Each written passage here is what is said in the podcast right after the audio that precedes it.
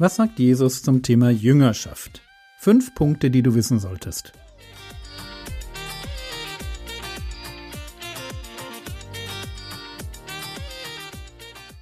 Theologie, die dich im Glauben wachsen lässt, Nachfolge praktisch, dein geistlicher Impuls für den Tag. Mein Name ist Jürgen Fischer und heute beschäftigen wir uns mit dem Erkennungszeichen von Jüngern Jesu.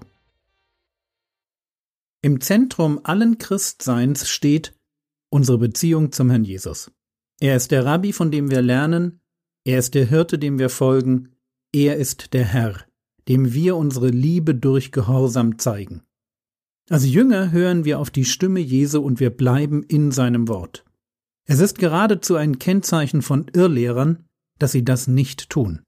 Paulus beschreibt die Irrlehrer in Ephesus so 1. Timotheus Kapitel 6, die Verse 3 und 4 wenn jemand anders lehrt und sich nicht zuwendet den gesunden Worten unseres Herrn Jesus Christus und der Lehre, die gemäß der Gottseligkeit ist, so ist er aufgeblasen und weiß nichts, sondern ist krank an Streitfragen und Wortgezänken.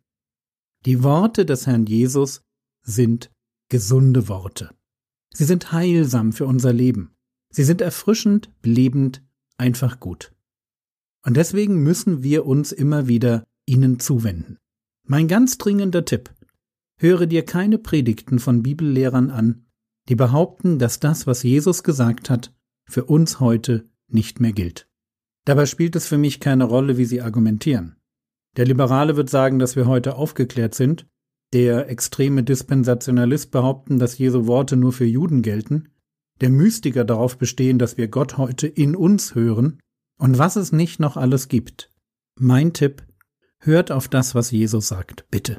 Und wenn er uns auffordert, von ihm zu lernen, ihm zu folgen, in ihm zu bleiben, indem wir seine Worte in uns bleiben lassen und so seine Jünger werden, dann lasst uns das in aller Einfalt tun. Ich bin davon überzeugt, wir hören auf Jesus und werden leben, oder wir hören auf Menschen und werden verloren gehen. Wir müssen uns wirklich entscheiden. Wem wollen wir folgen? Es ist nicht nur Jesus, der uns in seine Nachfolge ruft. Paulus warnt nicht umsonst, wenn er schreibt, und das geht an die Gemeinde in Ephesus, Apostelgeschichte 20, Vers 30. Und aus eurer eigenen Mitte werden Männer aufsteigen, die verkehrte Dinge reden, um die Jünger abzuziehen hinter sich her. Es sind Jünger, die verführt werden sollen. Und sie sollen dazu verführt werden, nicht mehr Jesus, sondern einem Menschen nachzufolgen. Kommen wir jetzt zum eigentlichen Thema. Das Erkennungszeichen von Jüngern Jesu. Und natürlich weiß jeder, wovon ich spreche. Die Liebe. Johannes 13, 34, 35. Ein neues Gebot gebe ich euch, dass ihr einander liebt. Damit, wie ich euch geliebt habe, auch ihr einander liebt. Daran werden alle erkennen, dass ihr meine Jünger seid, wenn ihr Liebe untereinander habt. So einfach ist es. Jesus gibt uns ein neues Gebot. Wir sollen uns als seine Jünger untereinander mit der Qualität von Liebe begegnen, die er uns entgegengebracht hat. Also einer Liebe, die bereit ist, bis zum Äußersten zu gehen. Im Fall von Jesus bis zum Kreuz. Neu ist dieses Gebot, weil die Qualität von Liebe neu ist. Wenn Menschen einander lieben, dann tun sie das häufig unausgesprochen auf der Basis eine Hand wäscht die andere. Ich tu dir Gutes und du wirst dich dafür irgendwann mal revanchieren. Auch das Alte Testament geht in diese Richtung.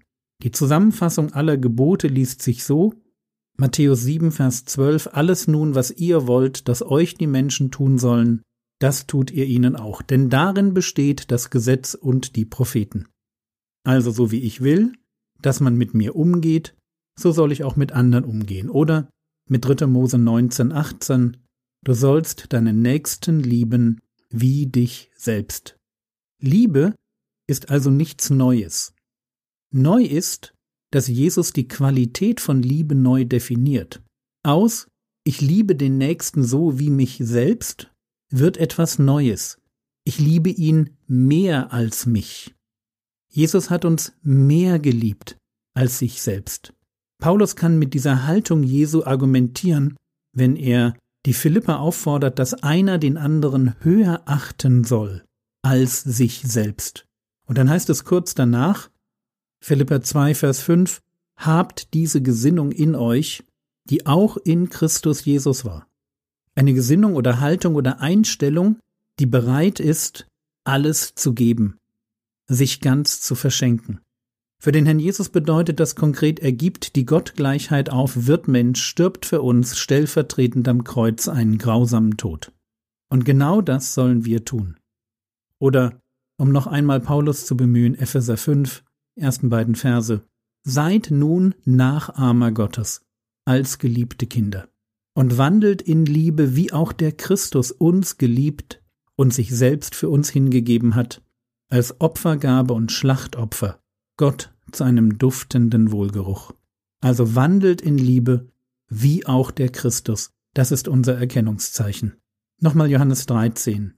Ein neues Gebot gebe ich euch, dass ihr einander liebt. Damit, wie ich euch geliebt habe, da haben wir das, ja? Wie ich euch geliebt habe, auch ihr einander liebt.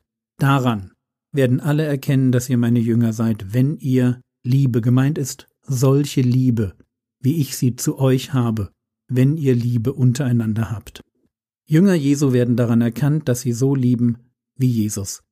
Ihre Liebe ist bedingungslos, hingebungsvoll und irgendwie unwirklich.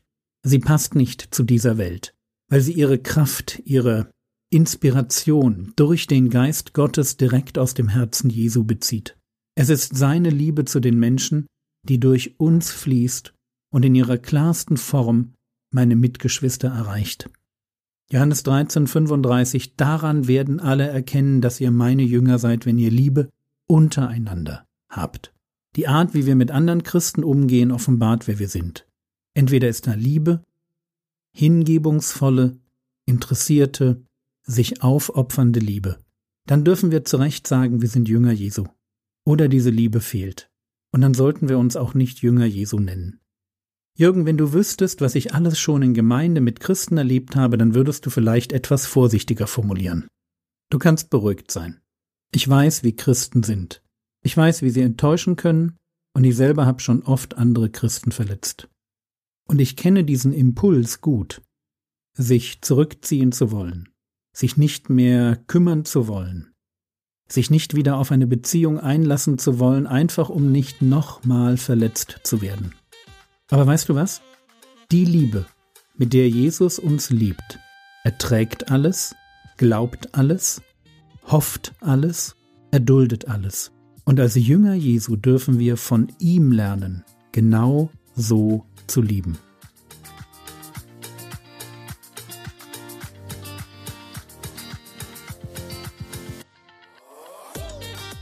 Was könntest du jetzt tun?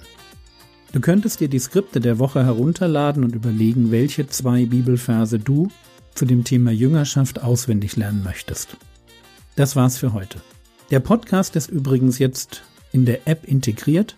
Vielleicht wirfst du mal einen Blick drauf. Der Herr segne dich, erfahre seine Gnade und lebe in seinem Frieden. Amen.